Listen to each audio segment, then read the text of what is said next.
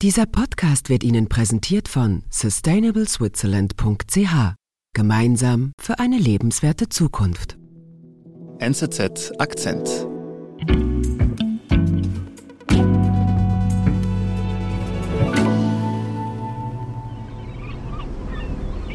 Adina, wo bist du denn da unterwegs? Ich bin auf einem Schiff, einer Fähre, die über die Ostsee fährt von Travemünde nach Helsinki. Mhm. Und ich bin auf dem Weg, um Bunker anzuschauen. Du fährst nach Helsinki, um Bunker anzuschauen? Ja, das klingt schräg, aber in Helsinki oder eben unter Helsinki befindet sich ein ganzes Netz aus über Hunderten von Tunneln und mhm. Gewölben mhm. und eben auch sehr vielen öffentlichen, in Stein gehauenen Bunkern. Mhm. Und die sind für den Zivilschutz gedacht, aber die Finninnen und Finnen verbringen dort auch ihre Freizeit. Mhm. Und es gibt dort wirklich eine regelrechte Stadt im Untergrund.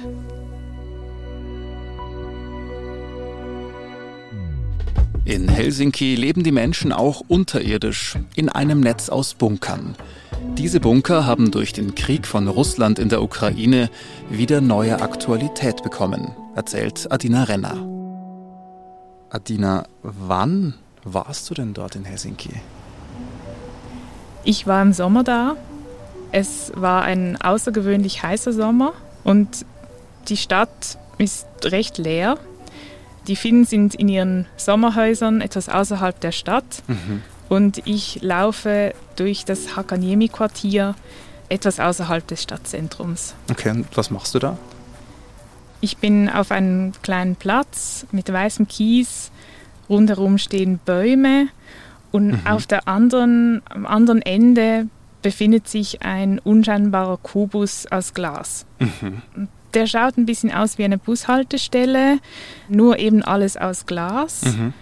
Und hinter den Scheiben hängen Plakate und da steht auf großer Schrift zum Beispiel Lake Luola.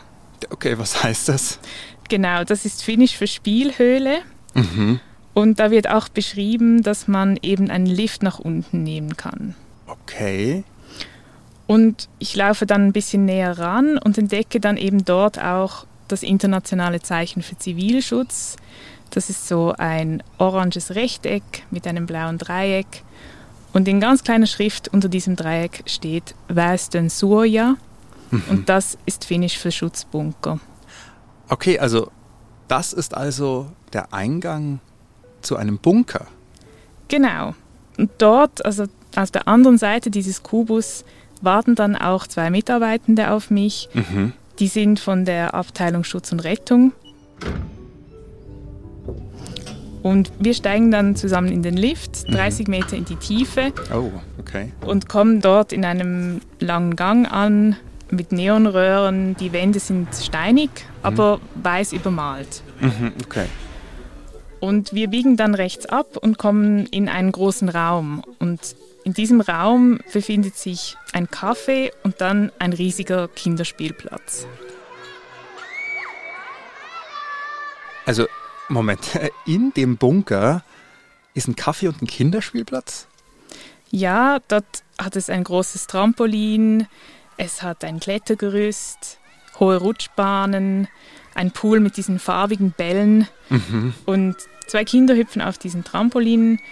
Und es kommen uns auch immer wieder Leute in Sportkleidern entgegen. Mhm. Und ich frage die beiden von der Schutz und Rettung, die uns da durch den Tunnel führen oder mhm. durch diesen Bunker, was die da machen oder wohin die auch gehen.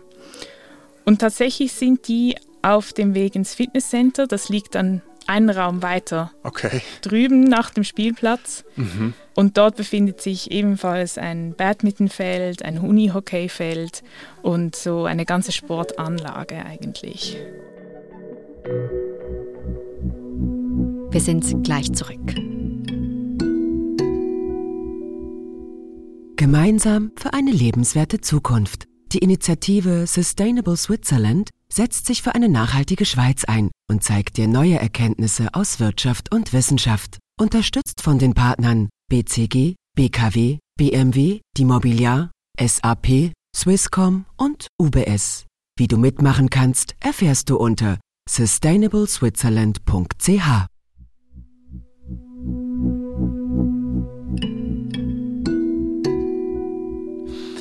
Also, Adina, nur noch mal, um das richtig zu verstehen. Du bist da gerade in diesem Bunker unterwegs und da drin ist äh, ein Spielplatz, da sind äh, ganze Sportanlagen drin. Ist das richtig so? Ja, genau. Und das ist in Helsinki gar nicht außergewöhnlich. Mhm. Es gibt auch andere Bunker, in denen zum Beispiel eine Kirche drin ist oder mhm. ein Hallenbad oder sogar eine Go-Kart-Anlage. Okay, und warum ist das so? Dafür hat es eigentlich zwei Gründe. Zum einen wäre mal die Sicherheit im Krisenfall. Die Finnen haben ein sehr großes Sicherheitsbewusstsein. Das mhm. hat sicher auch damit zu tun, dass Russland 200 Kilometer entfernt liegt. Mhm. 1939 ist auch die Sowjetunion in Finnland eingefallen. Mhm. Da begann das eigentlich mit diesem ganzen Bunkerbau auch ah, okay, richtig. Okay. Genau. Und im Kalten Krieg, da war dann natürlich der Höhepunkt des Bunkerbaus. Mhm. Dort entstanden diese ganz großen Atomschutzbunker in der Stadt. Mhm. Okay. Und ja, mittlerweile hat Helsinki 50 große Luft öffentliche Luftschutzbunker für etwa 200.000 Menschen. Mhm. Du meintest, es gibt zwei Gründe. Was ist dann der andere? Genau, das ist, die Sicherheit ist nicht der einzige Grund. Es ist auch der Platz. In dieser Hauptstadt gibt es relativ wenig davon. Immer mhm. mehr Menschen wollen natürlich im Stadtzentrum leben. Mhm. Und Helsinki kann sich nicht ausdehnen. Die Stadt ist von drei Seiten von Wasser umgeben. Mhm. Und deshalb hatte man die Idee, die Stadtentwicklung, die Verdichtung eigentlich unterirdisch voranzutreiben. Ah, okay. Und für das sind die Bedingungen auch günstig. Also Helsinki liegt auf einer Granitplatte und die ist sehr stabil. Und so entstand eigentlich dann 2011 ein erster und ein weltweit erster Plan für die unterirdische Stadtentwicklung. Und dieser Stadtplan, der stellt eben sicher, dass Helsinki auch in den Untergrund wachsen kann. Okay, also da wird eine ganze unterirdische Stadt gebaut mit Bunkern, die gleichzeitig auch als eine Art Freizeitanlage genutzt werden. Ganz genau diese Bunker, die werden immer mehrfach genutzt, also mhm. auch ganz aktuell im Alltag. Und diese Nutzung im Alltag steht eben im Vordergrund. Es werden heute eigentlich keine Bunker mehr nur als Bunker gebaut. Und ein toller Nebeneffekt daran ist, dass eben diese Bunker durch so eine Nutzung auch gut instand gehalten werden. Mhm.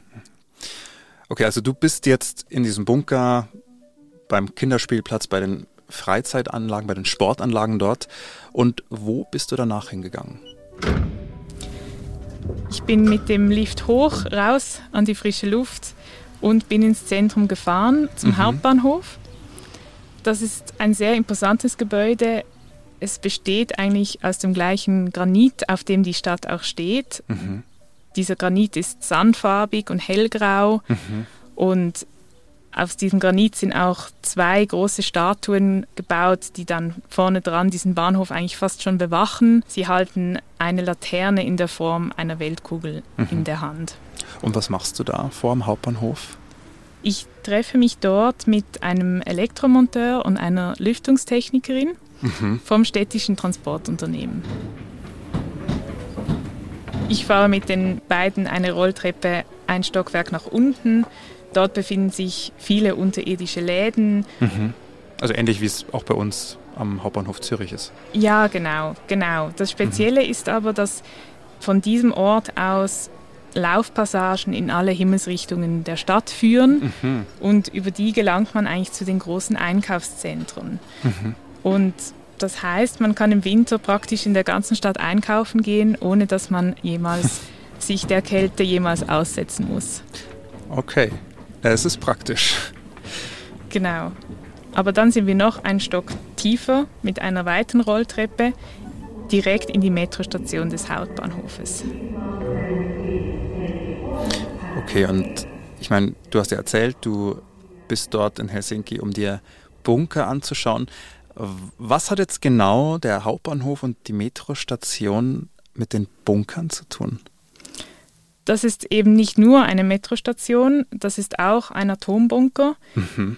wie eigentlich alle Metrostationen in, in dieser Stadt. Mhm. Und da gehen also nicht nur Tausende von Leuten täglich ein und aus und bewegen sich da durch die Stadt, sondern dieser Ort muss auch innerhalb von 72 Stunden zu einem Bunker umgewandelt werden können. Okay, also du warst jetzt zum einen in dem Bunker mit den Sportanlagen, du warst hier in der Metrostation. Was würde denn jetzt passieren in einem Krisenfall? Das läuft in beiden Bunkern eigentlich sehr ähnlich ab. Also kommt es zu so einer akuten Situation, muss der Bunker zuerst vorbereitet werden. Mhm. Und ja, je nach Vorlaufzeit müssen da die Menschen auch mithelfen oder sie kommen eben an und der Bunker steht schon bereit für sie. Okay. Und was zuerst passieren muss, zuerst muss alles rausgeschaffen werden, was mhm. für die Freizeitnutzung eben gebraucht wird. Also diese Sportstudio-Sachen, die Spielsachen, die müssen alle raus. Mhm. Okay. Und dann erst können eigentlich die Betten aufgestellt werden, eng nebeneinander in diesen großen Hallen. Mhm. Und ebenso die Toiletten und die Dekontaminationsstellen. Wenn dann alle ihren Platz gefunden haben, werden die schweren Stahltüren geschlossen und der Bunker kann in Betrieb genommen werden. Okay, okay. Und dass das auch alles im Ernstfall funktionieren würde, muss dieses Bunkersystem, also diese ganze Technik, mhm der Mechanismus, der muss ständig überprüft und gewartet werden. Das kann zum Beispiel heißen, dass die Generatoren getestet werden, dass jedes Käbelchen genau überprüft wird und auch, dass, dass Übungen durchgeführt werden, monatlich und auch jährlich. Okay, aber ganz, ehrlich, ist das nicht ein bisschen übertrieben? So viele Bunker und so viel Aufwand, der dahinter steckt, dass alles ständig überprüft wird und am Laufen gehalten wird? Ist es nötig? Das haben sehr viele sehr lange so gesagt. Die mhm. Finnen wurden lange belächelt für ihr Sicherheitssystem, ihre Aufmerksamkeit. Doch äh, seit der Krieg in der Ukraine angefangen hat, lachen die Leute nicht mehr. Auch die Kritiker in, im eigenen Land sind eigentlich verstummt. Also die Bevölkerung und die politischen Parteien stehen hinter dem Bau dieser Bunker. Mhm. Und da merkt man einfach, dass Russland eben sehr nah ist und der Krieg damit auch sehr nah ist. Mhm. Du sagst, der Krieg ist nah. Spürst du das dann auch bei den Leuten im Bunker? Eigentlich nicht. Die Bunker werden wirklich im Alltag benutzt mhm. für die Freizeit, für Kultur und die sind eigentlich voller Leben. Mhm. Ich war zum Beispiel an einem, einem Konzert und bin dann dort auf dem Steinbogen gesessen, mhm. mit einem Kissen zwar, aber ein Bier in der Hand und habe dort experimenteller Musik gelauscht. Okay. Und ja, da habe ich ganz vergessen, dass ich eigentlich 30 Meter unter der Erde bin, in eben so einem Luftschutzbunker.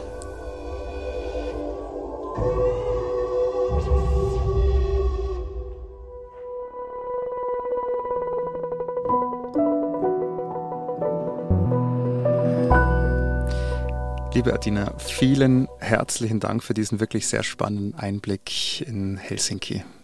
Danke dir. Das war unser Akzent. Produzentin dieser Folge ist Antonia Moser.